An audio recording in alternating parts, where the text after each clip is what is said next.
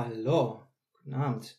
Es ist 20 Uhr. Wir starten zur Live-Session heute mit Claudia Niemanns vom Wolfsrudel der Waldgruppe der Outdoor-Gruppe eines Kindergartens in Norddeutschland.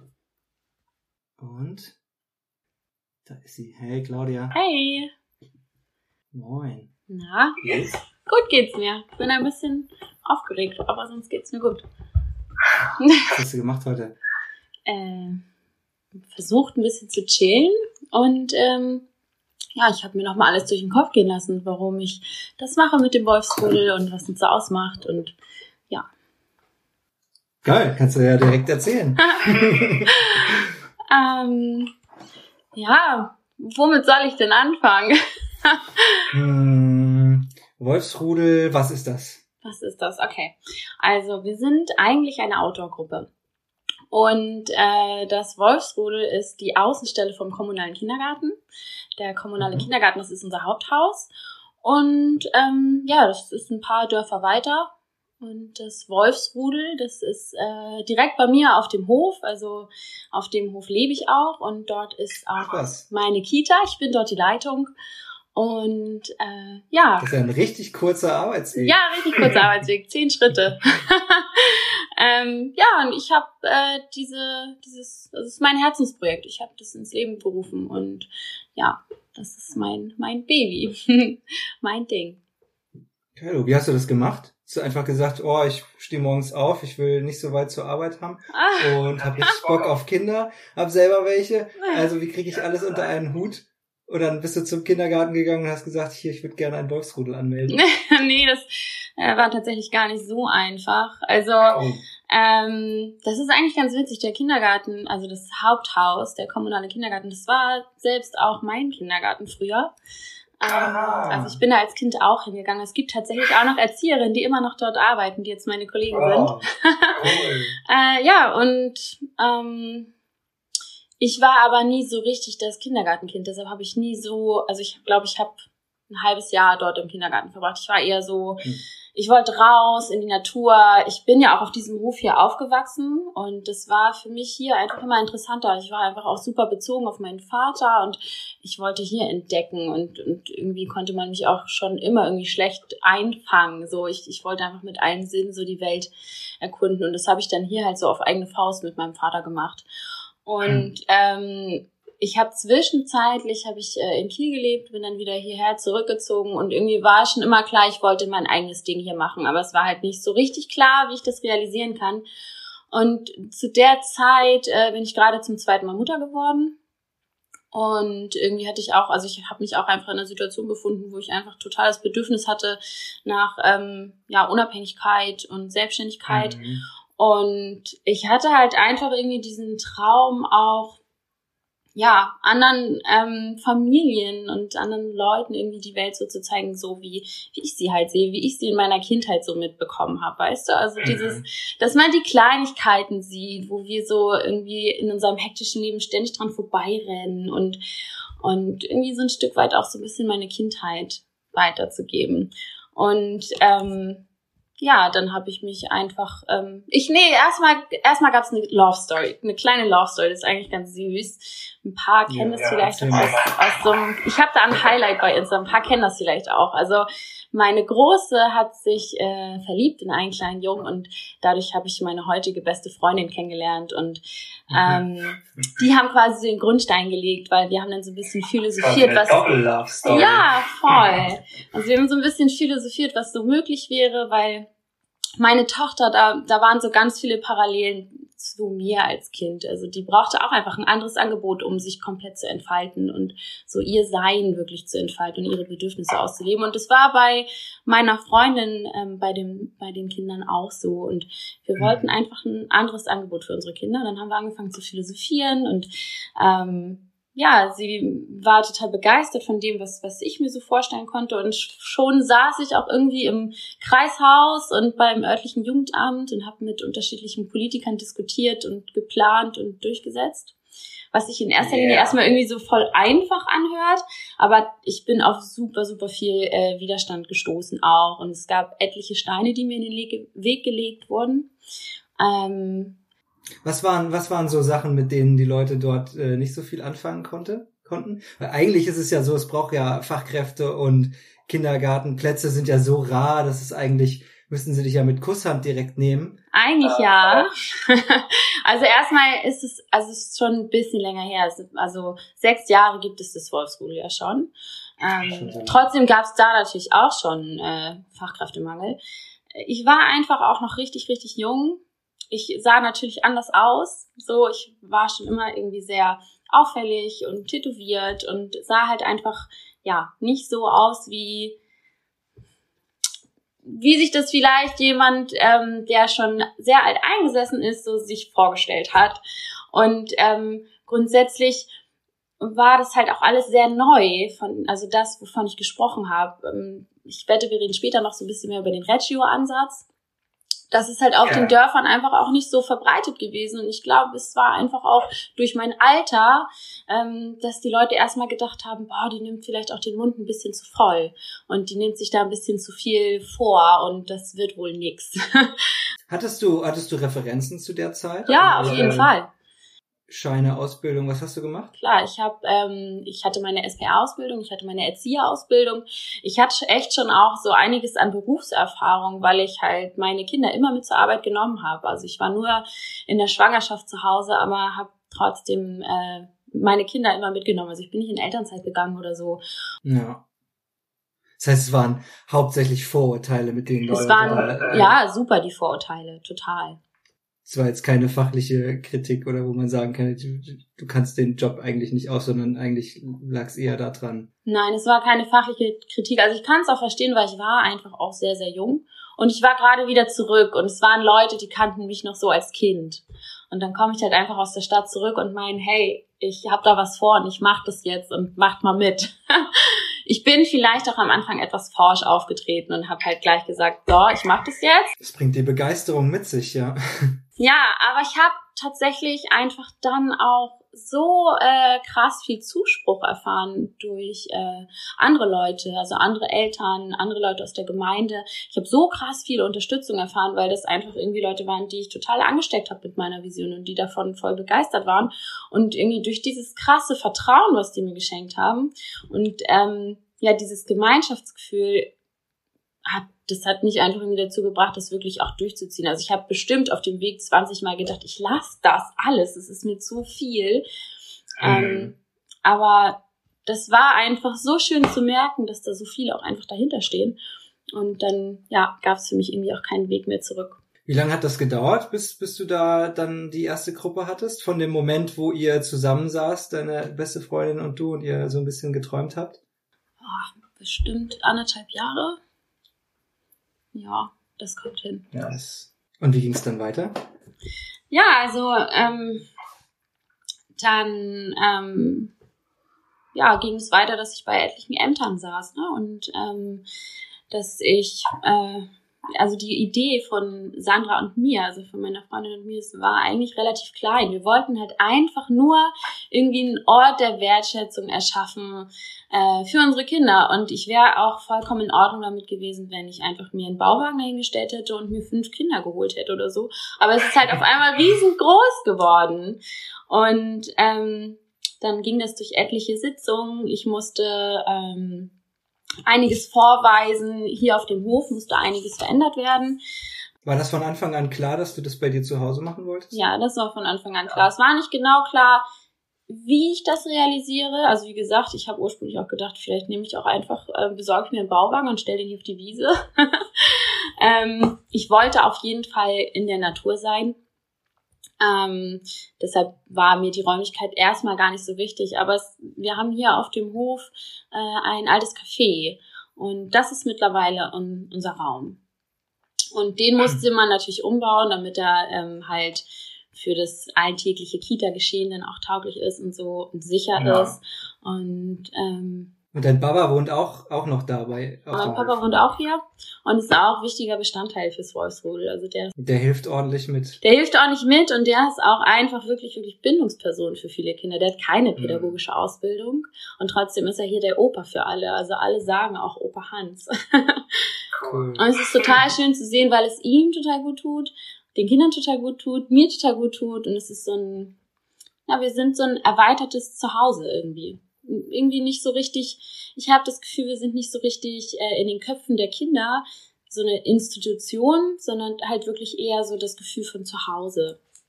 Hast du einen Tipp, was du anderen Leuten auf den Weg geben äh, könntest, die vielleicht auch diesen, diesen Moment haben, wo sie abends mit Freunden am Feuer sitzen und denken, boah, eigentlich, ich würde den Kindern das so gerne ermöglichen, dass sie ähm, in der Natur, im, im Wald oder auf einem Hof ähm, ihre Kindergartenzeit verbringen können. Und ähm, ja, also ich, vielleicht haben die Leute selber auch äh, die gleichen ähm, Zertifikate oder ähm, ja, Voraussetzungen wie du, aber hast du irgendwas, wo du sagst, hey, das würde ich euch, macht es auf jeden Fall so oder macht es auf jeden Fall nicht so? äh, macht es anders. Das könnte es euch vielleicht erleichtern auf dem Weg dahin. Auf jeden Fall kommunizieren. Ganz, ganz wichtig. Einfach kommunizieren. Darüber reden, was man so vorhat. Und das, wenn, wenn du selber für eine Sache brennst und ähm, dahinter stehst, dann findest du auch Leute, die genauso dahinter stehen und dich unterstützen. Und im Endeffekt gibt's meinen Kindergarten einfach durch die Unterstützung und das Vertrauen von so vielen, weil ich glaube, sonst Sonst hätte ich vielleicht doch noch einen Rückzieher gemacht. Mir war das zwar ultra mhm. wichtig, aber dieses Gemeinschaftsgefühl, das war schon für mich essentiell. Und das brauchte ich einfach, um mich das alles zu trauen. Und, und dann einfach irgendwie an sich selber glauben und an die nächsten Instanzen gehen. Einfach mal, also ich bin zum Beispiel einfach nach Rendsburg ins Kreishaus gefahren und habe mich dann mal informiert, was möglich was möglich wäre. Und äh, selbst wenn ähm, die Gemeinde nicht mit mir zusammengearbeitet hätte, also ich habe jetzt einen öffentlichen Träger, hätte es trotzdem andere Möglichkeiten gegeben. Hätte es trotzdem gemacht. Ja, ich hätte es trotzdem gemacht. Genau, es, es, gibt ja auch noch Elterninitiativen oder du mhm. suchst dir einen anderen Träger oder oder oder. Es gibt so viele Möglichkeiten. Und als ich da im Kreishaus saß und der Mann dort mir einfach erzählt hat, was alles möglich ist, da war das wirklich so, okay, krass, es ist zu realisieren und ich mache das. Und wie stehen die Leute jetzt äh, zu, zu dem Wolfsrudel, nachdem sie es jetzt sechs Jahre gesehen haben, auch die Leute, die alt eingesessen waren und vorher gesagt haben, oh, ich weiß nicht, ob die Claudia das. Äh ja, es ist ein kompletter Wandel stattgefunden. Also ich bin total hier angekommen. Ich denke, ich brauchte auch einfach meine Zeit, um mich dann zu beweisen und das ist auch total okay. Ähm, mittlerweile bin ich voll angekommen in meiner Arbeit hier und ähm, wir werden sehr gewertschätzt und ähm, das Wolfsrudel ist schon sehr beliebt und ich habe alle Plätze belegt, die wir, die wir haben, so. Ähm, die, es gibt viele Eltern und oder Familien, die gerne einen Platz bei uns wollen. Und äh, auch die, die damals erstmal ein bisschen skeptisch waren, die sind auch total überzeugt und, und wir arbeiten alle mega gut zusammen und es ist, hat, hat sich wirklich richtig gut entwickelt. Das freut mich richtig doll zu hören, Claudi. Ja. und auch für, für alle eure Kinder, die ihr da habt. Ja. Jetzt sag doch mal, wie unterscheidet sich, also das ist eine rhetorische Frage. Ich habe auch einen Sohn, der ist elf und Fjalle war immer in Waldkindergärten. Zwar in vier verschiedenen, weil wir oft umgezogen sind, aber er war immer in Waldkindergärten. Und so konnte ich natürlich auch viele verschiedene Systeme ähm, kennenlernen. Aber für alle, die das nicht wissen, kannst du mal sagen, wie unterscheidet sich denn eure Outdoor-Gruppe jetzt von einem herkömmlichen ähm, Drinnen- und Hauskindergarten? Und habt ihr da auch einen Unterschied oder einen anderen pädagogischen Ansatz? Ja, also ich habe äh, vorhin ja schon mal gesagt, dass ähm, ich nachher bestimmt noch ein bisschen mehr zu dem Reggio-Ansatz äh, erzählen werde. Jetzt das, ist der Zeitpunkt. Das, äh, ja, das mache ich auf jeden Fall gleich. Ähm, noch viel wichtiger ist für mich einfach, dass ähm, wir wir sind halt ähm, super, super viel draußen und in der Natur. Und die Natur ist für uns ein wahnsinnig großer Aspekt. Also wir im Wolfsrudel ähm, verstehen die Zeit in der Natur einfach als Entwicklungszeit. Und das bedeutet, dass äh, ja wir ähm, denken Natur und Entwicklung halt einfach zusammen.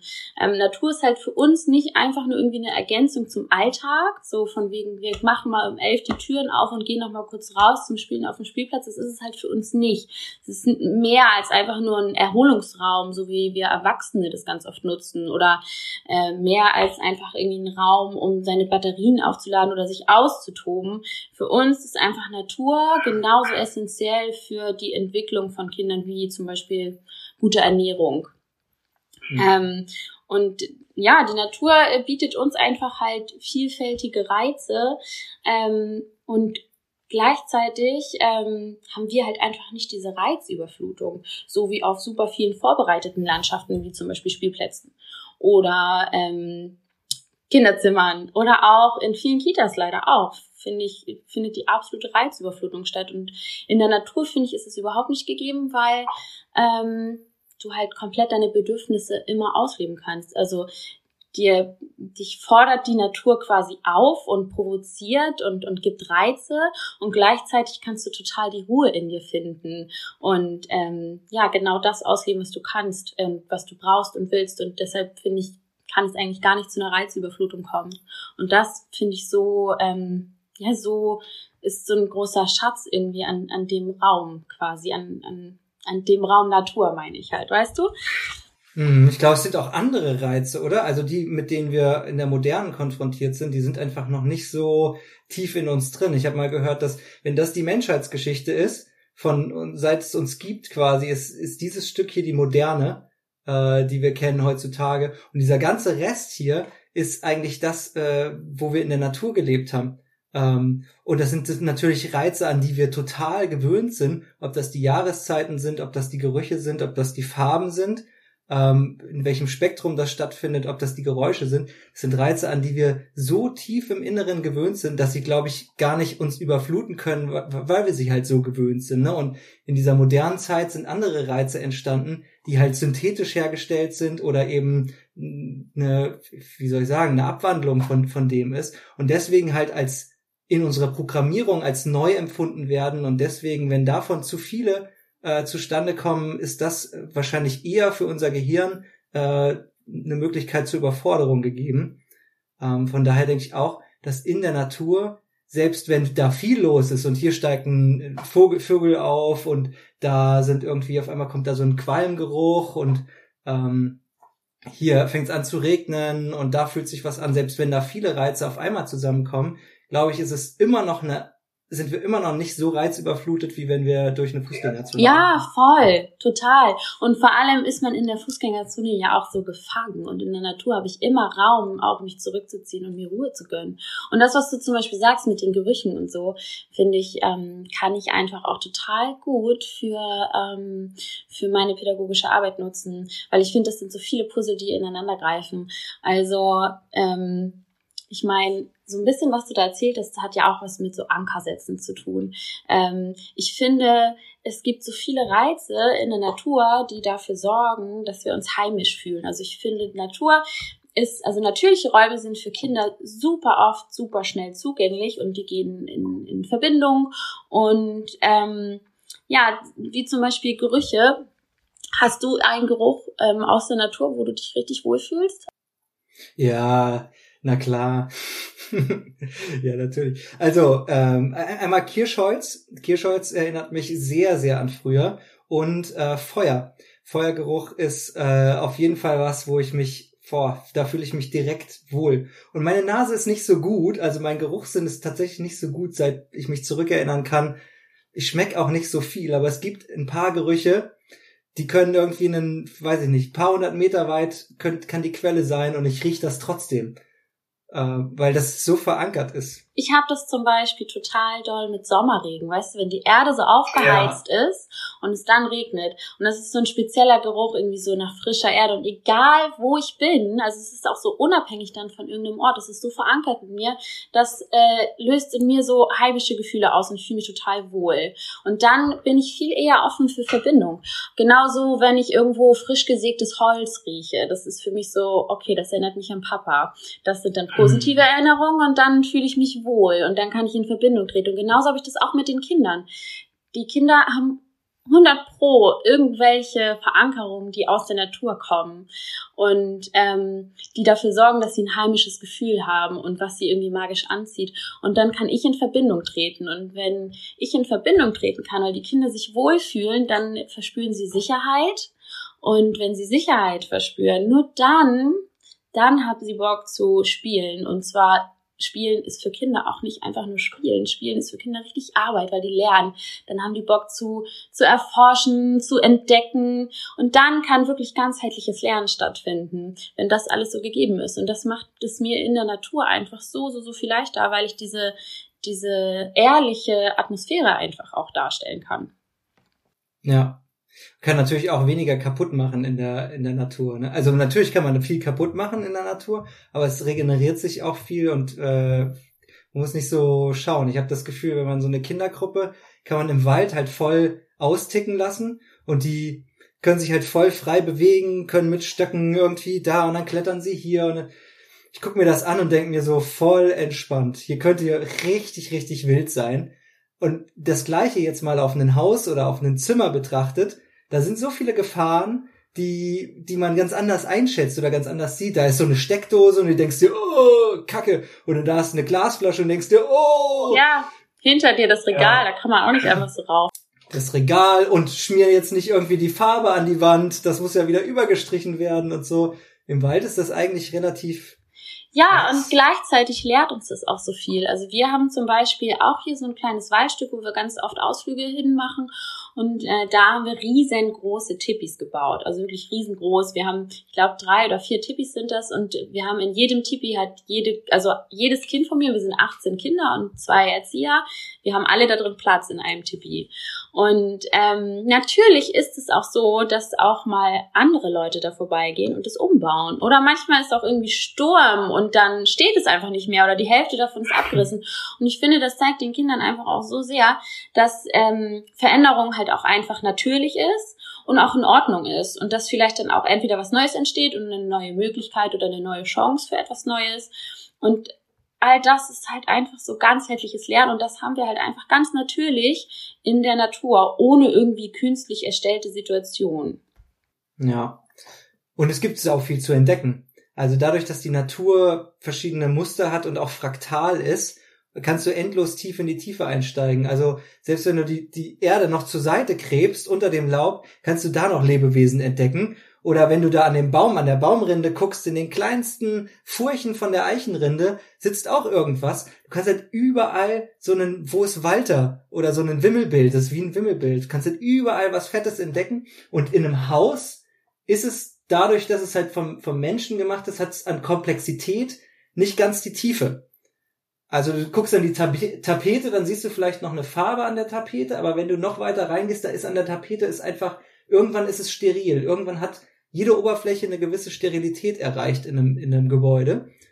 Ist natürlich auch einfacher zum Saubermachen, aber in der Natur ist das halt anders. In der Natur hast du so viele Randzonen und so viele Oberflächenvergrößerungen, dass du halt nach deiner Faszination die ganze Zeit irgendwas folgen kannst und Spuren lesen kannst und der ist halt überall Leben. Ja, und du wirst halt regelrecht dazu eingeladen, wirklich auch richtig zu experimentieren, ohne dass du irgendwelche Materialien brauchst. Ne? Wir haben jetzt letztens die Situation, ja, wir haben letztens die Situation gehabt im Kindergarten und das ist genau das, was ich meinte, so nicht an diesen kleinen Wundern vorbeizugehen.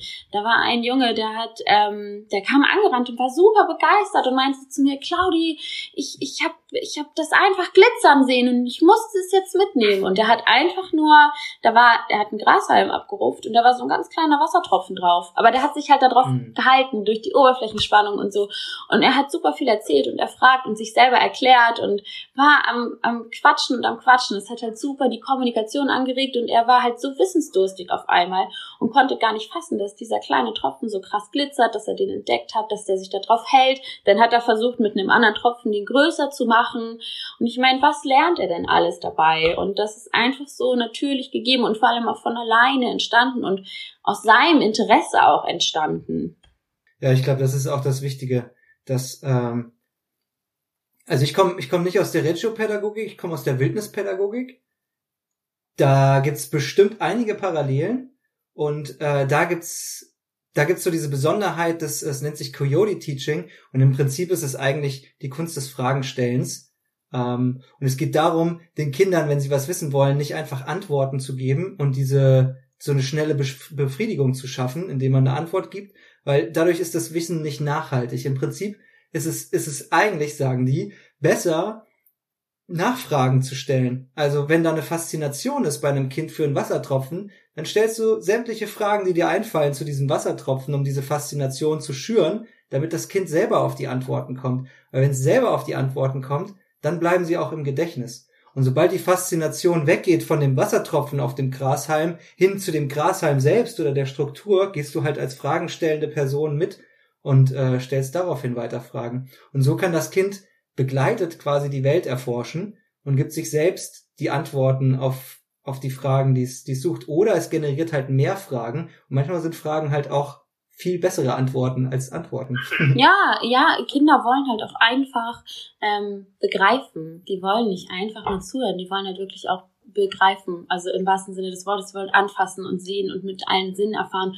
Und das, was du äh, meintest gerade mit, ähm, dass man die Fragen einfach begleitet, das äh, passt tatsächlich richtig gut zum Reggio-Ansatz, weil die pädagogische Fachkraft sich im Reggio-Ansatz halt eben als partnerschaftlichen Begleiter ähm, wahrnimmt.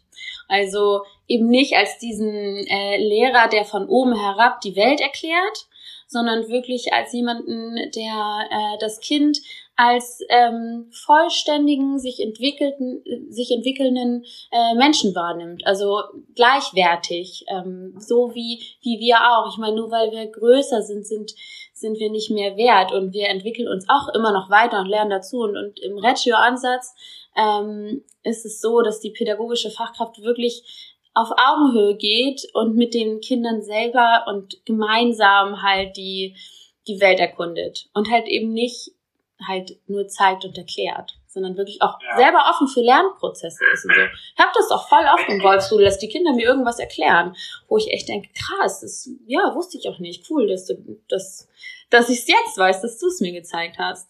Erzähl doch noch mal ein bisschen mehr über die Regiopädagogik. Wo kommt die her und wie wendet ihr die dann an? Die kommt ursprünglich äh, kommt die aus Italien. Äh, ist leider in den Dörfern tatsächlich eher weniger verbreitet. Und also jetzt hier so in den Dörfern, im, in den Städten habe ich schon, schon oft gesehen. Ich habe auch in Kiel eine Zeit lang in einer Kita gearbeitet, wo nach dem Reggio-Ansatz ähm, gearbeitet wurde.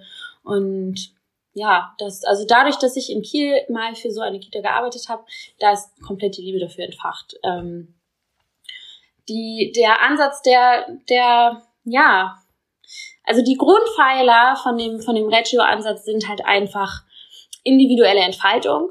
Das passt halt komplett zu dem, was ich auch als Kind erfahren habe. Also ich war einfach nicht richtig aufgehoben in, in äh, der Kita und wahrscheinlich auch in irgendeiner anderen Kita auch nicht, weil ich einfach ähm, ja mich individuell entfalten musste und das konnte mir in, in dem Rahmen halt einfach nicht geboten werden.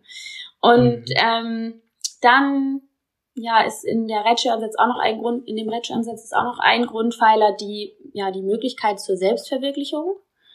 Ähm, ich finde nur, wenn Selbstverwirklichung gegeben ist, dann kann halt auch ganzheitliches Lernen stattfinden. Es ist ja quasi das, worüber wir gerade geredet haben, dass man halt selber entdeckt, ne? Dann spielt Wertschätzung einfach auch eine große Rolle. Das Bild vom Kind ist wahnsinnig schön. Das kann ich äh, gleich noch mal ein bisschen genauer erklären.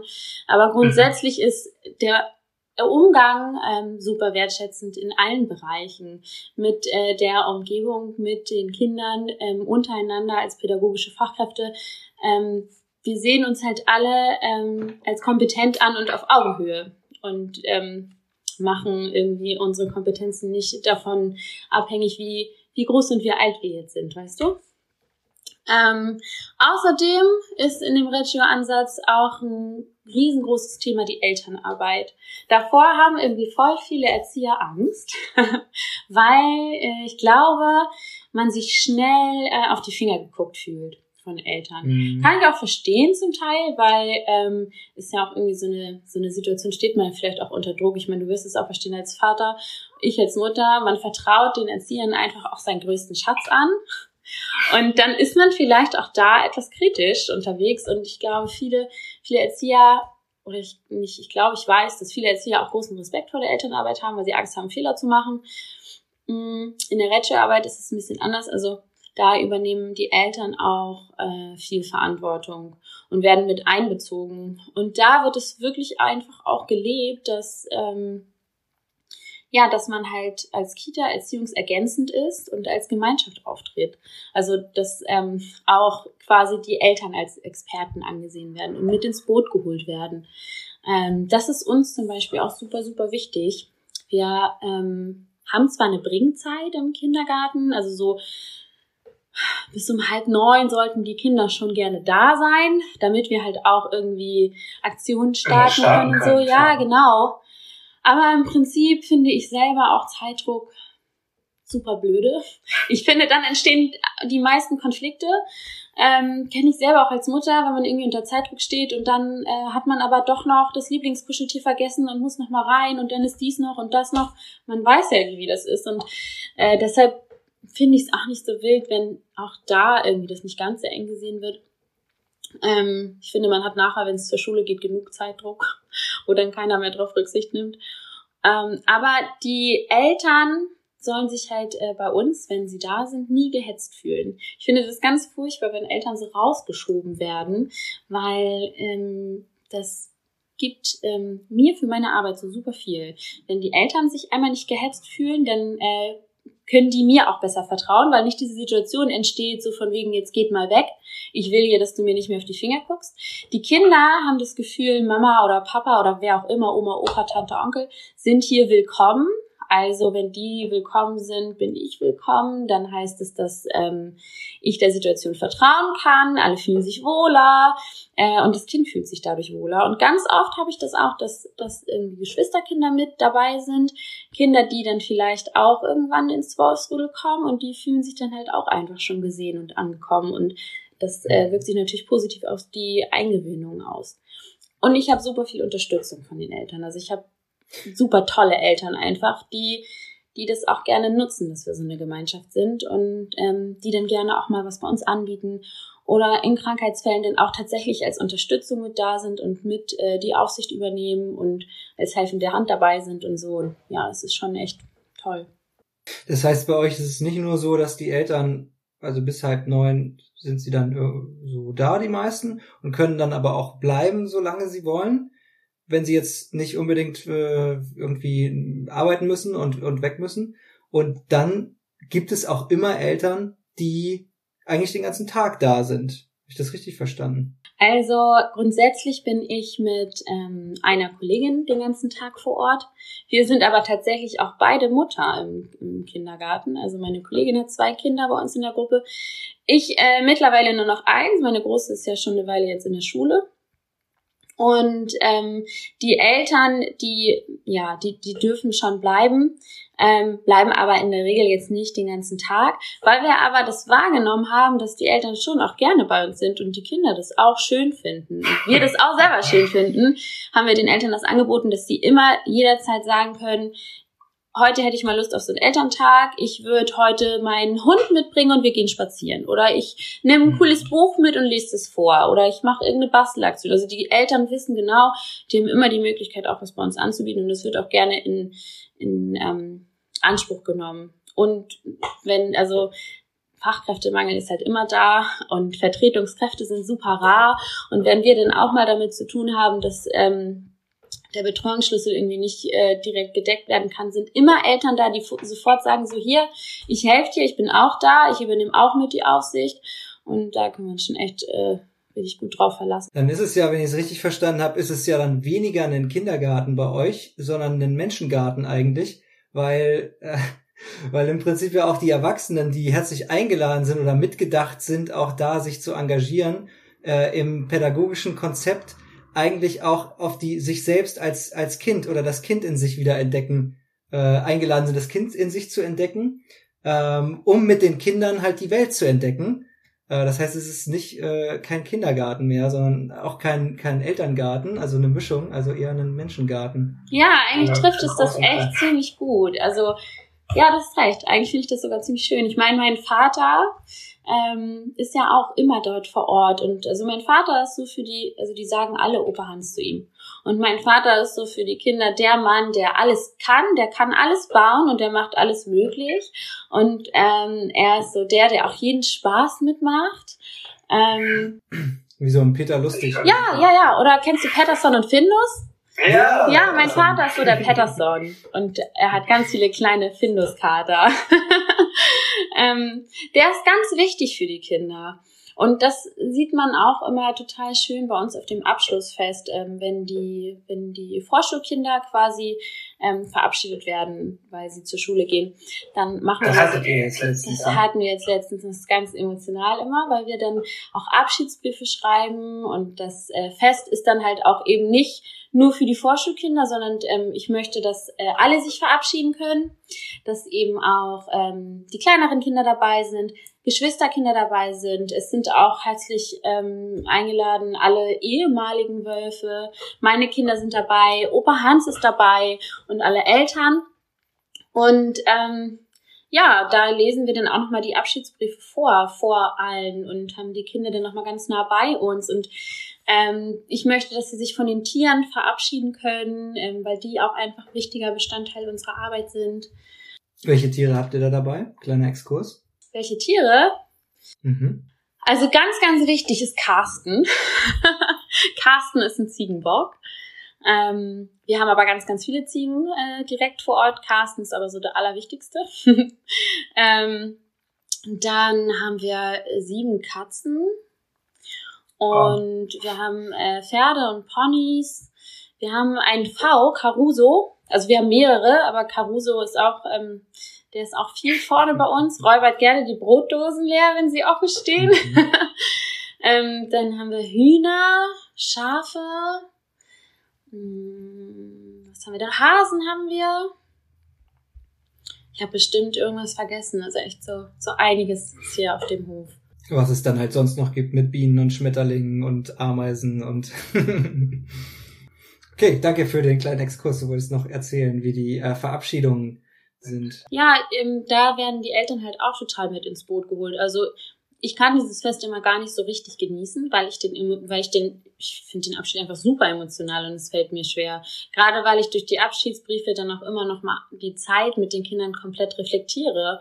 Und dann wird mir auch ganz oft also bewusst, äh, wie viele Parallelen ich äh, zu manchen Kindern dann halt auch habe mhm. und ähm, warum da gewisse Verbindungen entstanden sind und so. Und es ist einfach super emotional dann. Und ähm, die Eltern haben dann, also ich sage denen dann immer schon, weil das für mich so emotional ist, will ich nicht viel anbieten an diesem Fest.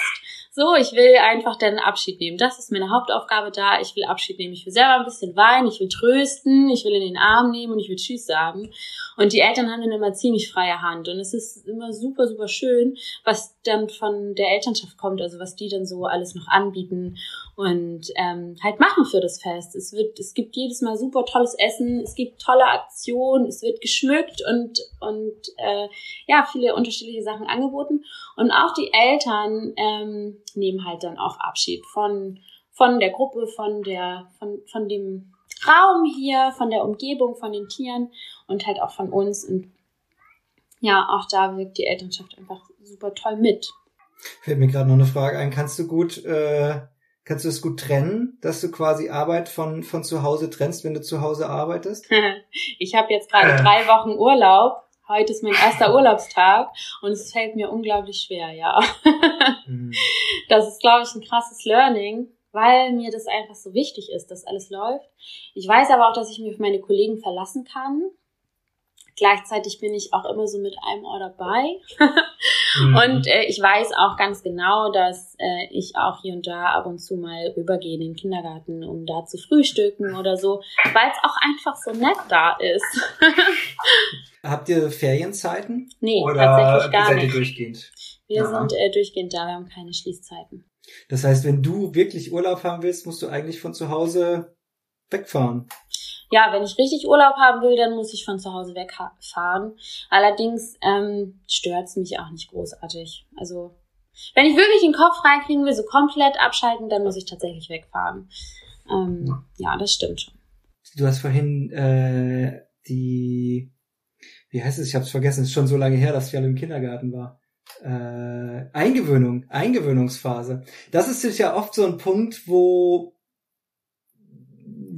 ja, weiß ich nicht, wo bei vielen Kindern oder Eltern äh, auch so, so Traumata entstehen können. Also ich kann mich noch, ich weiß noch an meine, meine eigene Eingewöhnung im Kindergarten. Das heißt, ich hatte auch überhaupt keinen Bock auf den Kindergarten. Und dann äh, wollte ich nicht, dass meine Eltern weggehen. Und die Kindergärtnerinnen, die haben, haben die dann weggeschickt, haben gesagt, das ist dann so. Und dann muss das Kind weinen. Es, es kann man machen. Also ist jetzt echt eine harte Schule. Ist echt eine harte Schule. Ich hatte das bei Fialle zum, zum Glück nicht, weil der eigentlich dadurch, dass ich weiß nicht, ob es an einem Waldkindergarten lag oder weil wir halt wirklich oft umgezogen sind, dass er halt auch ähm, ziemlich offen war für neue Sachen und es auch gewöhnt war, irgendwie neu anzukommen und ähm, sich dann schnell irgendwie seine Leute gesucht hat und, und dann gespielt hat. Ähm, von daher hatte ich das nicht so, aber ich habe das natürlich bei anderen halt immer wieder beobachtet, dass das ein echt schwieriger Prozess ist. Wie macht ihr das? Also erstmal gibt's bei uns eine Regel, also es gibt bei uns echt nicht viele Regeln, ganz wenig sogar. Wir versuchen halt wirklich eine Ja-Umgebung zu schaffen und möglichst wenig Nein sagen zu müssen und das ist eigentlich auch recht easy. Eine Regel gibt's aber und die gilt einfach immer, äh, wir halten nie ein Kind fest. Niemals, nie. Würde ich nie machen und das erwarte ich auch von, von allen meinen Kollegen, die bei mir im Wolfsrudel arbeiten, weil ich finde, erstmal ist es super kontraproduktiv. Ähm, das ist eigentlich schon ein Vertrauensbruch ganz am Anfang ja, Beziehung. Absoluter oder? Vertrauensbruch. Und ich finde es auch voll gewaltsam. Und ähm, ich möchte, dass nichts also das ist einfach mein persönlicher Ansatz auch. Ähm, es passiert nichts mit Druck und mit Zwang. Nichts, weil dann will ich nichts gerne machen. Wenn ich nicht da sein will, will ich nicht da sein. Und wenn ich Mama brauche, dann brauche ich Mama. Und wenn ich dann als, äh, ich, ich will partnerschaftlicher Begleiter sein, das spricht komplett gegen meinen Ansatz. Ich will auf Augenhöhe gehen und Wertschätzung schenken und ich will in Verbindung treten. Und dann trete ich so gewaltsam auf und halte fest, das spricht irgendwie gegen alles, wofür ich stehen will. Und ich möchte, dass einfach jedes Kind freiwillig bei mir bleiben möchte. Und bisher ist eigentlich, also ich hatte bisher noch nie eine schwierige Eingewöhnung. Ich glaube, weil einfach die Kinder auch nicht so das Gefühl haben, dass sie ähm, so diese Institution, ja, die, ich glaube, die haben auch nicht so das Gefühl, dass sie in dieser kalten Institution Kindergarten sind. Also ich will jetzt nicht sagen, dass jeder Kindergarten kalt ist, aber es ist halt erstmal erstmal eine Institution. Und äh, was, was kommt da auf mich zu, was passiert hier jetzt? Und hier sind so viele große Leute und viele andere Kinder und das kann auch erstmal beängstigend sein, finde ich. Und bei uns ist das irgendwie so, ich glaube, die Kinder, ich werde auch ganz oft von den Kindern gefragt, und Claudia, was arbeitest du eigentlich? ähm, ja, ich glaube, ich glaube, die, ähm, die denken wirklich, die sind bei mir zu Hause, sind sie ja auch. Und dann ist da so ein Opa, also mein Vater, dann sind da meine Kinder und meine Tiere und ähm, ich bin auch eher so der Flummi im Kindergarten und, und mach Späße und tanze die ganze Zeit rum. Dann sind da halt auch, jedes Kind findet immer irgendein Tier, auf das es sich einlassen kann. Ähm, und ich glaube, dann denken die einfach, also die Grenzen sind auch sehr verschwommen. Der Kindergarten ist natürlich nicht auf dem ganzen Gelände hier, der Hof ist riesengroß. Gleichzeitig ähm, lassen wir die Grenzen auch immer mal so ein bisschen verschwimmen und gehen dann auch mal irgendwie nach hinten auf den Hof zu den anderen Tieren. Oder manchmal besuchen wir auch meinen Papa und oder wir haben auch schon meine Kinder aus dem Bett geschmissen und äh, haben die abgeholt und so. Und ich glaube, die Kinder haben wirklich einfach das Gefühl, ach, wir sind bei Claudia zu Hause, die ist cool, die ist nett, das macht Spaß mit der, hier ist es schön, hier können wir bleiben. Das ist so erstmal der erste Grundstein. Und dann ähm, ja, das mit den Tieren ist auch nicht gerade unwichtig so. Ich glaube, die Kinder, denen tut es, denen tut es super gut, einfach ähm, das Gefühl von Verantwortung zu übernehmen. Und mhm. ähm, die Tiere sind halt wirklich auch täglicher Bestandteil ähm, unserer Arbeit. Die T Tiere auch zu versorgen und zu. Die Tiere auch zu versorgen und ähm, in Kontakt zu treten, äh, aufeinander aufzupassen. Ähm, ja, und auch einfach das ist so ein bisschen wie mit der Natur. Also wir gehen auch hier davon aus, dass ähm, wir halt einfach, es, es gehört alles zusammen. Wir sind ein großes ähm, Miteinander. Also es, es ist zum Beispiel auch nicht einfach nur der Boden, auf dem wir laufen, sondern ähm, wir, wir, ja, wir brauchen uns alle, die Natur, die Tiere, wir wirken alle zusammen und gehören halt irgendwie zusammen. genauso sind die Tiere hier auch gleichwertig, so wie wie wir. Also wir sind absolut kein Streichelzoo zum Beispiel. Die Kinder lernen auch ganz schnell, dass, dass äh, die Tiere genauso geschützt werden und respektiert werden und auch die Bedürfnisse der Tiere beachtet werden. Zum Beispiel das Bedürfnis nach Ruhe oder, oder nach Sicherheit. Ähm, und das hilft mir auf jeden Fall auch in der Eingewöhnung. Dass, äh, also ich glaube, mein Kater Schredder und mein Fliegenbock Carsten. das ist äh, von den Turtles. Genau, von den Turtles. ähm, die haben die eine oder andere Eingewöhnung übernommen. Also mhm. ich habe viele Kinder, die dann ankommen und direkt dann nach äh, dem gewissen Tier fragen und dann erstmal füttern wollen oder einfach in Kontakt treten wollen. Und ähm, dadurch, dass die Eltern halt auch wirklich herzlich willkommen hier sind und ich direkt auch den Eltern immer vermittel, hey, du kennst dein Kind am besten, sag du mir, wann dein Kind bereit ist. Ich werde es nicht sagen. Ähm, kommt auch immer so ein bisschen dieses Gefühl auf, okay, es ist okay, dass ich da bin und du hast mich gerne hier und dann gehe ich auch, wenn ich das Gefühl habe, dass mein Kind mich nicht mehr braucht. Und das passiert dann meistens schneller als gedacht. Also unsere Eingewöhnungen gehen wirklich super schnell. Und dann machen wir das immer so, dass ähm, am Anfang schicke ich die Eltern dann mal spazieren, dann gehen die hier runter zum, zum Nordostseekanal und ähm, die Kinder wissen auch einfach, das sage ich denen auch immer, ähm, ich habe ein Telefon und ich habe die Nummer von Mama und wenn du sie brauchst, rufe ich sie immer an. Sie ist immer da und Mama vergisst dich hier niemals. Also die wissen auch immer, ich habe die Sicherheit, äh, zur Not holt Claudi Mama, wenn ich sie brauche oder Papa oder wen auch immer. Und ja. dann verlängern wir das halt immer. Ähm, erst gehen sie kurz spazieren, dann, dann gehen sie kurz irgendwo einen Kaffee trinken oder so, oder dann äh, gehen, gehen sie halt auch einfach richtig nach Hause oder arbeiten. Mir ist einfach nur wichtig, dass die Eltern sich niemals hier davon stehlen. Also so von wegen, mein Kind spielt gerade, ich gehe schnell, das, das läuft hier nicht, das will ich nicht. Ich will, ja, dass richtig, ja, ich will, dass richtig Tschüss gesagt wird. Also ich meine, wie würden wir uns fühlen, wenn wir irgendwie einkaufen sind und auf einmal ist ähm, mein Fahrer weg, mein Partner oder mein Vater oder wer auch immer und ich stehe da und also würden wir uns doch auch Sorgen machen und, und würden uns unsicher fühlen, wenn auf einmal unsere Bezugsperson weg ist und ein Kind ja wohl erst recht. Deshalb Tschüss ja. sagen ist wichtig und dann auch ganz klar abmachen, so nicht von wegen, ich gehe kurz auf Klo, bin gleich wieder da oder ich gehe kurz ins Auto, sondern wirklich sagen, ich fahre jetzt nach Hause und ich komme dann und dann wieder und hol dich. Ja. Ja, ja, das habe ich auch gemerkt. Das ist auf jeden Fall äh, feste Verabredungen brauchen, dann ist es auch ganz viel einfacher für die Kinder, wenn sie das Gefühl haben, sie können an, an dieser Vereinbarung irgendwie auch mitgestalten und äh, kriegen da nicht was aufgesetzt, sondern okay, wann, wann komme ich wieder? Dann komme ich um, um vier. Nee, dann sagt das Kind, nee, komm mal lieber um zwei, auch wenn es vielleicht überhaupt gar keine Ahnung von Uhrzeiten hat. Äh, es ist trotzdem, wenn man sich dann auf zwei geeinigt hat, dann kann sich das Kind darauf einstellen auch wenn es nicht weiß, was, was zwei Uhr, drei Uhr, vier Uhr ist. Aber es ist dann einfach, okay, ich habe da mitgestaltet, wir haben zusammen irgendwie eine Vereinbarung getroffen und dann äh, können wir die einhalten. Und ich glaube, es ist auch richtig, richtig wichtig und wertvoll, ähm, dass das Kind in, in der Zeit, wo es eben dann nicht zu Hause ist, einen Ort bekommt, was ein zweites Zuhause für das Kind ist, weil das ist eigentlich, also dieses Sicherheits- oder dieses Urvertrauensding, von dem du gesprochen hast, das ist einfach dieses Zuhausegefühl, was ein Kind braucht. Und wenn es nicht bei den Eltern ist, wo es das einfach hat, durch den Raum und durch die, durch die Bezugsperson, dann muss ein, muss ein Ort kreiert werden, der, der so an, anmutet wie ein zweites Zuhause. Und das ist auch richtig gut, wenn ihr das mit, mit ganz vielen ähm, Sachen zum Entdecken und Verantwortlichkeiten auch verbindet, weil Kinder ja von, von Grund auf eigentlich das wollen, das nicht nur das Lernen wollen, sondern auch das Verantwortung übernehmen, das Mitgestalten, ähm, das sich, sich kümmern und zu sorgen. Ich habe Fjalle, also wenn, wenn der dann woanders war, auch ganz klein, äh, der hat sich mega gefreut, wenn er mit meinem Bruder oder mit meiner Schwester da so einfach irgendwas putzen konnte. Wo er denkst, ah ja, Kinder, was wollen die denn putzen? Aber der hat, der hat sich mega gefreut, wenn man das zusammen einfach macht, weil es einfach so eine, der hat das als konstruktive, sinnstiftende und sinnvolle Tätigkeit abgespeichert gehabt.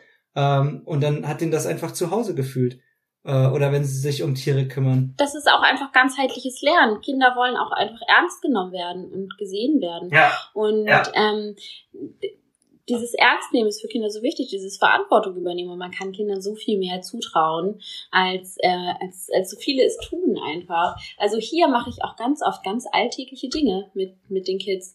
Wir haben hier äh, einen riesen Obstgarten und Gemüsegarten und ein großes Gewächshaus und für die Kinder ist es der Hit, mit mir da die Pflanzen zu gießen. Ich freue mich, dass ich das nicht alleine machen muss, dass ich ganz viele kleine Helfer habe. Und ich weiß auch genau, die machen das super gewissenhaft und, und machen da nichts kaputt und so. Ich vertraue denen halt einfach total. Das ist aber auch ein ja. großer Bestandteil einfach unserer Arbeit, also dieses Vertrauen. Wir haben zum Beispiel auch so eine, also wir haben wirklich echt wenig Regeln und ähm, arbeiten halt einfach ganz, ganz viel mit Vertrauen. Und wenn wir zum Beispiel Ausflüge machen, nun sind wir auch echt in einer super privilegierten Situation. Unser Kindergarten ist halt wirklich, also ich habe nicht mal Nachbarn. Und ähm, wir sind hier wirklich direkt unten am Nordostseekanal und, und hier ist nichts. Da darf auch kein Auto fahren oder so. Deshalb haben wir nur so ein ganz, ganz kleines Stück, wo ein Auto fahren könnte und dann ist es eine Sackgasse.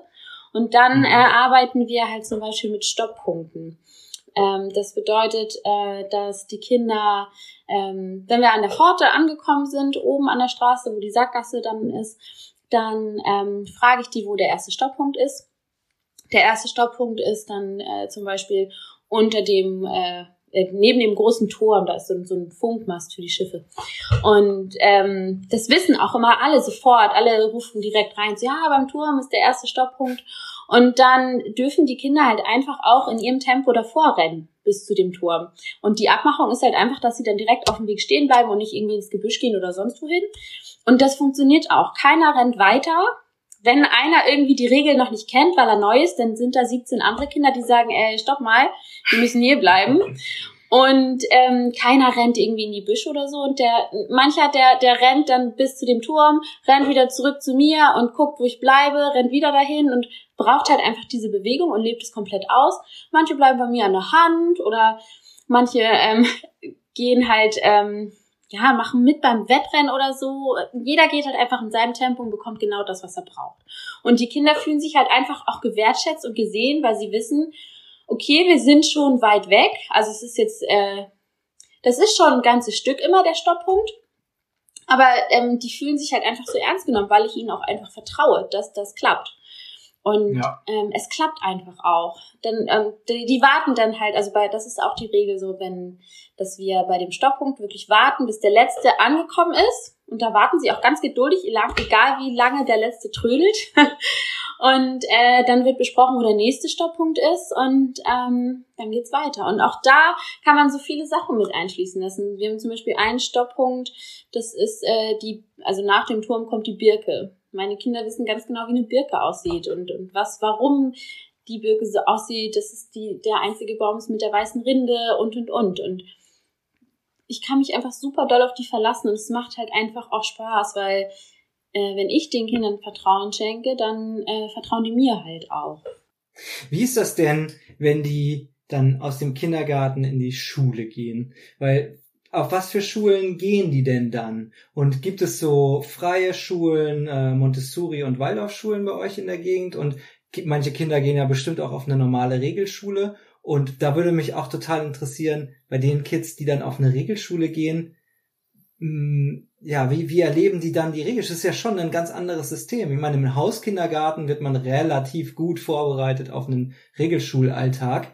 Aber wenn man, bei, wenn ich jetzt das sehe, okay, bei euch, das ist ein krasser Kontrast zu dem, was sie dann in dem normalen Schulalltag erleben. Und das ist bestimmt auch sehr anstrengend teilweise, diesen, diesen Switch zu machen und auf einmal wirklich nur konzentriert 45 Minuten auf einem Platz zu sitzen und tatsächlich auch halt auch Ärger zu bekommen oder rausgeschickt zu werden, wenn man es halt nicht schafft. Also wie, wie ist, wie ist das? Da muss einem doch eigentlich, wenn man selber also die muss doch dann das Herz bluten, wenn ich das jetzt einfach mal so. Ja, also grundsätzlich finde ich das Schulsystem, also da bin ich, also das betrachte ich eher sehr kritisch und habe da viel dran auszusetzen, auch was das Benotungssystem und so angeht. Aber das mal so beiseite gestellt. Ähm, das ist tatsächlich die häufigste Frage, die ich äh, höre, wenn Eltern ihre Kinder bei mir anmelden, weil sie dann tatsächlich auch diese Sorge haben, was ist dann, wenn es in die Schule geht. Ja. Und ähm, viele haben auch Angst, dass wenn sie sich so austoben können bei uns und halt einfach ihren Bewegungsdrang komplett ausleben können, dass sie dann nicht stillsitzen können. Und das ist halt äh, voll der Irrtum, weil ähm, du kannst stillsitzen, kannst du nicht üben. Das kannst du nicht üben.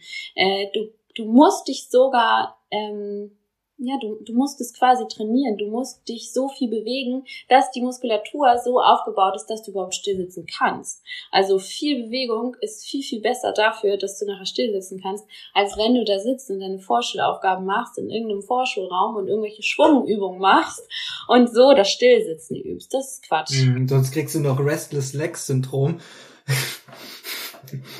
du, wenn du dich, äh, wenn du gar nicht bewegst, gibt's ja manchmal, ne, das, äh ich weiß nicht, ob du das kennst, aber bei Leuten, die sich halt so gar nicht bewegen, die liegen dann im Bett und können nicht einschlafen, weil ihre Beine so, äh, ja, das ist so richtig unruhig, dass man denkt, oh, ich muss jetzt irgendwie einen Marathon laufen, ich halte es nicht mehr aus. Einfach weil zu wenig Bewegung im Alltag da war. Ja, aber das ist so ein Irrtum, dass äh, viele Leute denken, oh, da geht so viel um Bewegung und nachher kann mein Kind nicht stillsitzen. Das ist absoluter Quatsch. Vor allem haben wir ja auch Elemente, wo wir dann auch mal äh, stillsitzen tatsächlich. Wir machen auch hier und da mal einen Morgenkreis.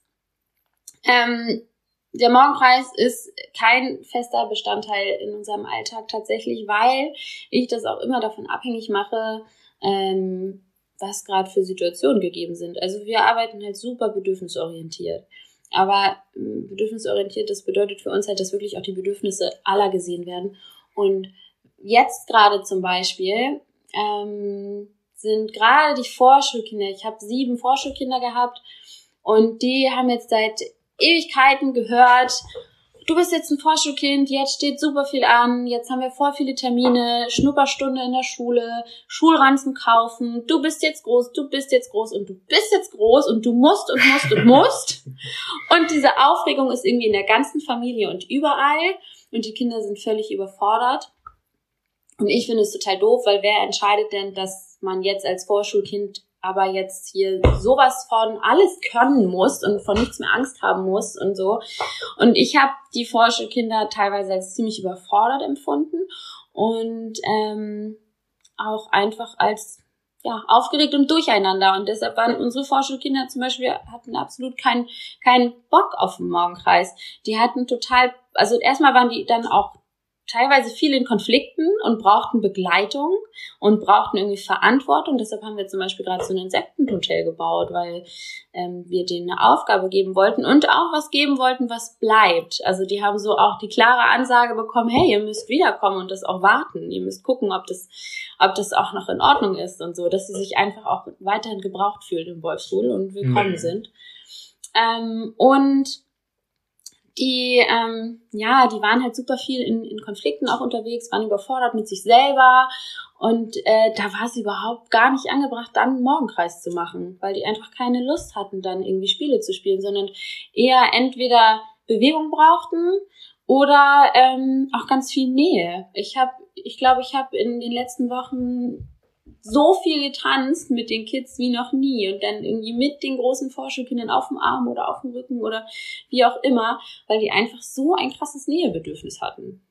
Ja, die merken natürlich, dass sich was verändert in ihrem, in ihrer Struktur und da Menschen ja gerne eigentlich Gewohnheitstiere sind, braucht, braucht jede Veränderung ist wie so ein Nadelöhr, wo wir merken, oh, da geht's jetzt durch was durch und es braucht einfach andere, eine andere Umgebung oder ein anderes Verhalten, andere, andere Muster oder diese, diese Initiation, ähm, dass die anders äh, aufgegriffen wird und begleitet wird. Manchmal brauchst du dann einfach was anderes. Ja, ich finde halt, ähm, wenn du bedürfnisorientiert arbeitest, dann musst du auch halt einfach immer offen sein für neue Begebenheiten. Also wir arbeiten halt auch super offen. Ähm, wenn wir, wir haben ab und zu auch mal in letzter Zeit versucht, einen Morgenkreis zu starten und haben damit angefangen und dann habe ich einfach auch irgendwann die Kinder gefragt, ob sie überhaupt Lust haben, weil ich nicht das Gefühl habe, dass, dass, äh, dass das denen gerade wichtig ist, aber halt auch nicht mhm. eben so von wegen, oh, ihr macht ja gar nicht mit, sondern so, hey, wollt ihr lieber spielen oder wollt ihr lieber zu Carsten oder wollen wir einen Ausflug starten? Ist gerade nicht so das, was ihr wollt und das ist total okay, aber sagt es mir halt einfach. Und dann ist es okay, dann machen wir was anderes und dann ähm, ja entscheiden wir gemeinsam. Halt, wir arbeiten halt partizipiert und äh, wollen den Kindern auch die Möglichkeit geben, mitzuentscheiden. Und warum soll ich? Ich mache den Morgenkreis ja nicht für mich. Ich mache den ja, ja für uns alle. Wie ist das dann? Wie ist das dann, wenn du mit, mit Kindern sprichst, die dann in die Schule gegangen sind oder mit Eltern, die dann wo die Kinder dann auf Regelschulen gegangen sind, weil das ist ja nicht bedürfnisorientierte Kommunikation und da kann man ja nicht sagen, okay, habt ihr überhaupt Bock auf Mathe oder so, sondern da ist, da steht dann Mathe an und da haben sie gar keine Wahl. Also das ist ja tatsächlich wirklich schwierig. Also was machen die Eltern dann? Sagen die, wir schicken das Kind dann trotzdem auf die Regelschule oder sagen die, boah, diese, die ganze Arbeit jetzt, die du geleistet hast, äh, ich glaube, wir müssen uns umgucken nach einer Schule, die wirklich auch ähnlich arbeitet, um damit die Kinder das weiterhaben können, weil wir ja auch das wertschätzen, wie sich die Kinder entwickelt haben. Aber es gibt natürlich auch Kinder, die brauchen dann mehr Struktur. Also man kann ja jetzt nicht sagen, freie Schulen, Montessori, das ist für jedes Kind super geeignet. Es gibt Kinder, die brauchen das, brauchen das mehr. Aber ja, wie ist das, dieser, dieser Übergang?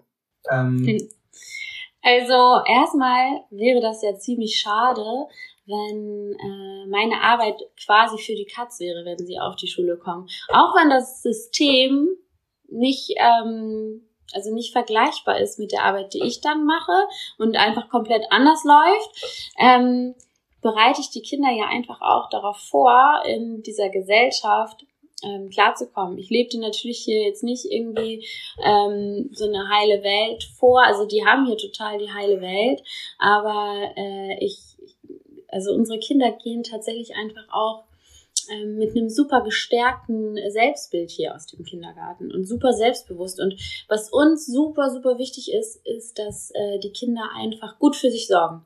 Dass sie lernen, ihre Bedürfnisse zu erkennen, dass sie lernen zu kommunizieren, dass sie lernen, ihren Bindungstank aufzufüllen und ähm, ja, auch lernen einfach Nein zu sagen und ähm, einfach für sich zu sorgen. Und wenn du das kannst, wenn du einfach für dich gut sorgen kannst, dann kommst du auch klar in einem System, was vielleicht anders läuft, weil du ähm, ja, weil du deine Stimme nutzen kannst, weil du dich selber regulieren kannst, weil du deine Emotionen wahrnehmen kannst, weil du vielleicht dann auch mit deinen Eltern sprechen kannst und Missstände aufklären kannst. Und ähm, deshalb, ja, ist es natürlich ein Sprung ins kalte Wasser, so, auf einmal anderes System und nicht mehr bedürfnisorientiert. Ähm, gleichzeitig äh, glaube ich, dass der größte Teil meiner Kinder das gut handeln kann. Weil du auch nicht nur mit den Kids arbeitest, sondern auch mit den Eltern. Also der Kontrast ist ja dann zwar vielleicht trotzdem da von Schule zu Kindergarten, aber du hast ja nicht nur den Kindern was beigebracht, sondern nach Möglichkeit am liebsten auch den Eltern, sodass sie auch zu Hause quasi mehr bedürfnisorientiert kommunizieren und äh, sich sich da ein bisschen diese die Beziehung vielleicht äh, verändert hat auch also ich, ich sag das nur, ich, ich kann das, ich weiß es gar nicht, wie, wie, wie ich das also anders gemacht hätte. Äh, bei Fialle hat sich das, ich hatte den Luxus, mit Fialle durch Deutschland zu reisen und ich glaube 14, 15 verschiedene Schulen haben wir uns zusammen angeguckt und haben die ausgesucht, die für uns beide richtig, sich richtig anfühlt. Den Luxus hat natürlich, genau, den hat natürlich nicht, aber wir waren halt relativ ungebunden und für mich stand fest nach diesen Jahren Waldkindergarten, wo ich gesehen habe und das wertschätzen konnte, was das halt mit ihm gemacht hat, war mir das so wichtig, dass das irgendwie weitergehen kann, weil ich seine Entwicklung so großartig fand, dass ich gedacht habe, okay, er hat Bock da drauf, ich habe Bock da drauf und da fühlen wir uns einfach richtig wohl. Deswegen haben wir uns für eine freie demokratische Schule entschieden, die es auch schon seit 25 Jahren gibt, also schon eine, eine ältere Schule, die einfach auch schon äh, Kinder komplett einmal durchgeschleust hat, sag ich mal.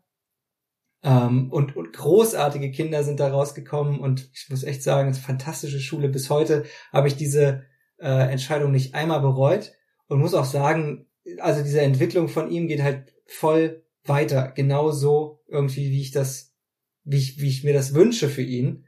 Ähm, ja, aber das ist natürlich, boah, ich hätte selber irgendwie voll den, ich habe mir auch überlegt, natürlich, die, die sind jetzt auch nicht, hat man ja auch als Eltern immer mal irgendwie Probleme dann mit den Großeltern oder mit Freunden oder anderen Bekannten, die äh, quasi das normale Schulsystem verteidigen mit Argumenten, die ja auf jeden Fall legitim sind, äh, sage ich mal. Ähm, ja, aber da trotzdem hat gerade eine Mutter von mir geschrieben, äh, Wolfsschule als neues Ziel. Hat gerade eine, eine. Mutti von mir hier reingeschrieben. Das wäre natürlich super. das wäre super. Der Schritt ist, glaube ich, gar nicht so groß. Also ich kenne einige, die dann freie Schulen gegründet haben. Die haben mit einem Kindergarten angefangen, dann haben sie mit einer Grundschule weitergemacht und haben dann eine weiterführende gegründet. Und jeder Schritt hat etwa in der Gründungszeit bis zu maximal drei Jahre gebraucht. Zwischen ein und drei Jahren hat das gedauert. Wobei eine Grundschule zu gründen weitaus einfacher ist als eine weiterführende. Äh, aber das ist tatsächlich eine ziemlich gute Idee. Also ja. ich weiß nicht, wer das geschrieben hat, aber das war eine Mutter aus meinem aus, eine Mutter, die auch ganz ganz viel bei uns vertritt und äh, ganz präsent ist bei uns im Kindergarten. ja, vielleicht wäre das einfach eine, eine gute Sache, wenn sich ein paar Eltern, äh, die da voll dahinter stehen, ähm, als Elterninitiative oder Verein zusammentun, um eine Grundschule äh, in der Nähe zu gründen. Wäre eine tolle Mission auf jeden Fall. Also ich finde sowieso, ähm, dass, also unser Wolfsrudel ist ähm, immer im Wandel und es findet immer Entwicklung statt und es hat sich so unglaublich viel getan, halt einfach seitdem es das Wolfsrudel gibt. Aber so ist es halt auch mit Pädagogik, finde ich. Pädagogik ist auch immer im Wandel und man muss offen sein für diesen Wandel. Und natürlich mache ich mir auch so Gedanken, wo die Reise noch so hingeht, weil ähm, Stillstand finde ich immer schwierig. Ähm, nun ist das Wolfsrudel natürlich immer in Entwicklung und es sind immer neue Kinder da und neue Familien, deshalb ist immer Wandel da, sowieso. Äh, gleichzeitig kann ich mir auch vorstellen, ähm, den Raum noch weiter zu öffnen.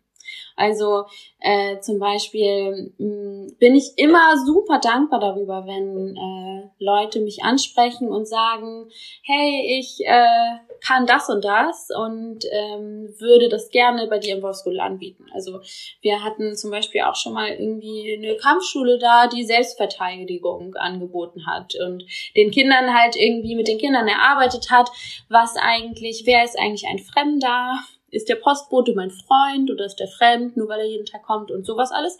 Oder auch ähm, Leute, die mit Naturschutz zu tun haben. Wir ähm, hatten jemanden in der Kita, der irgendwie den Kindern alles über Eulen erzählt hat.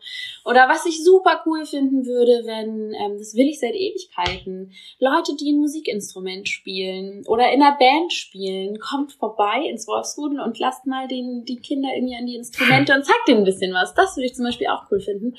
Und ich wäre auch super offen dafür, ähm, übers Wolfsrudel hinaus, so wenn das Wolfsrudel halt geschlossen ist, wir haben immer, wir haben Betreuungszeit bis echt nur bis 13 Uhr tatsächlich. Und äh, im Nachmittagsbereich könnte ich mir auch vorstellen, auch noch andere Projekte zu starten, die halt schon irgendwie mit den Werten vom Wolfsrudel übereinstimmen, ähm, die zu uns passen, aber vielleicht dann doch auch noch irgendwie Angebote für Familien, vielleicht auch für Erwachsene, ähm, irgendwas im Bereich Nachhaltigkeit und Gemeinschaft und ja, wer weiß, was da noch so entsteht. Der Hof gibt halt ultra viele Möglichkeiten her und ähm, da kann schon noch so einiges entstehen. Wieder wild im Träumen. Ja. okay. Ja, sind wir, sind wir jetzt schon fast äh, am Ende, Claudi. Darf ich dich Claudi eigentlich nennen? Da habe ich jetzt einfach gemacht. Das darfst du dir aussuchen. Die meisten nennen mich aber tatsächlich Claudi. okay, ja, dann suche ich mir das mal so aus. Claudi, hey, ich danke dir vielmals für, für deine Zeit und deine Geschichten. Und ähm, wenn du jetzt noch irgendwas hast, was du gerne teilen wollen würdest, äh, du hast ja eben schon angefangen, also die letzte Frage, die ich immer gerne stelle, ist halt, wie kann man euch unterstützen oder wie kann man bei euch mitmachen? Und so ein paar Sachen hast du ja jetzt schon aufgezählt ähm, wo du nach Fähigkeiten suchst von, von Menschen, um sich noch einzubringen. Hast du noch irgendwas ganz Spezielles, was du jetzt gerade bräuchtest äh, für die Zukunft und die nächsten Schritte im Wolfsrudel? Ähm, dann könntest du das gerne noch äh, loswerden. Also ich habe ja gerade schon vieles gesagt. Also wenn, wenn irgendwer mhm. irgendwas kann, ich, ich liebe das einfach auf die Kompetenzen von ähm, von Menschen zurückzugreifen, weil ich finde, dass es ein großer Schatz ist, dass jeder ganz individuell irgendwas mitbringt und irgendwas kann. Ähm, dann natürlich immer, immer, immer bei mir melden und ich äh, würde es super schön finden, wenn man einfach genauso, wie das Wolfsrudel entstanden ist, durch Kommunikation, durch dieses Gefühl von Gemeinschaft, wenn dadurch vielleicht einfach noch mehr entsteht. Also wenn jemand irgendwie Ideen hat, Visionen oder so, die er mit mir teilen will, dann ja, ab in die Kommunikation. Ich, also ich würde euch noch gerne auf den Weg geben, wenn ihr wirklich äh, Bock habt, eine Grundschule zu gründen. Das ist wirklich gar nicht so schwer. Ich würde euch da total ermutigen. Und es gibt äh, richtig viele Projekte, die das gemacht haben und die super offen sind, ihre Konzepte, ihre Vereinssatzungen, ihre Sukzessionsplanung und sämtliche Sachen, die sie mit Behörden klären mussten, als Vorlage euch zur Verfügung zu stellen. Die arbeiten sehr gut als Netzwerk zusammen, solche, äh, ich sag mal, freieren äh, Schulgründungsinitiativen, ähm, dass, ihr, dass ihr euch das relativ einfach, relativ in Anführungszeichen einfach machen könntet. Ähm, ja, das fände ich auch äh, großartig. Ansonsten würde ich sagen, schau auf jeden Fall beim Humus Nord in Kiel vorbei, wenn du kannst und Lust hast. Äh, und auch alle anderen, die jetzt da bei dir in der Nähe sind, ähm, seid ihr herzlich eingeladen. Das findet nächste Woche geht das schon los. Ähm, ja, das ist auch ein großartiges Festival zur Vernetzung in der in der Region. Kinderfreundlich. Und da sind auf jeden Fall auch eine ganze Menge Menschen, die äh, richtig viele Fähigkeiten haben, auch im Bereich von Nachhaltigkeit oder Musik, ähm, die bestimmt auch Lust haben, äh, mal vorbeizukommen und das ein oder andere Angebot bei dir zu geben. Also da, ja, äh, ich danke dir vielmals für deine Zeit und äh, Grüße an die komplette Gang, an die Wolfsgang, an deinen Papa, an den Hof, an die Tiere und sämtliche Kids und Eltern. Vielen Dank. Ich war ganz so unnötigerweise aufgeregt. Es war jetzt doch so entspannt. ja, dann danke ich dir auch für deine Zeit. Sehr gerne. Ich gehe jetzt auch zu meinem Kleinen und äh, mach den Bett fertig. Ja, ich hole meine Kleine jetzt mal von Opa ab. Liebe Grüße an Sie. Nächste Woche, äh, Montag, ähm, gibt es eine Session mit Alina Schlotter und das Thema ist Tiefenökologie. Und dabei geht's um den Umgang mit Weltschmerz zum Beispiel und welche Methoden und äh, Tricks es gibt, diesen in äh, Konstruktivität zu wandeln und den eigenen Hebel in der Welt zu finden. Hallo, guter Schredder! Bist du das etwa? Ja, das ist, das ist der Schredder. Warte, ich hol ihn mal kurz. Der will nämlich eigentlich raus. Komm hin, Kleiner. okay, nee, er rennt zur Tür. Er will weg. Er wollte nur mal Hallo sagen. Dann wünsche ich dir einen schönen Abend. Ich dir auch. Und wir hören und sehen uns. Ja, bis dann. Danke euch fürs Zuschauen. Tschüss. Ich leg jetzt auf. Ja, Nein, ciao. du zuerst. Nein, du zuerst. Wie geht das hier? Ich weiß auch nicht.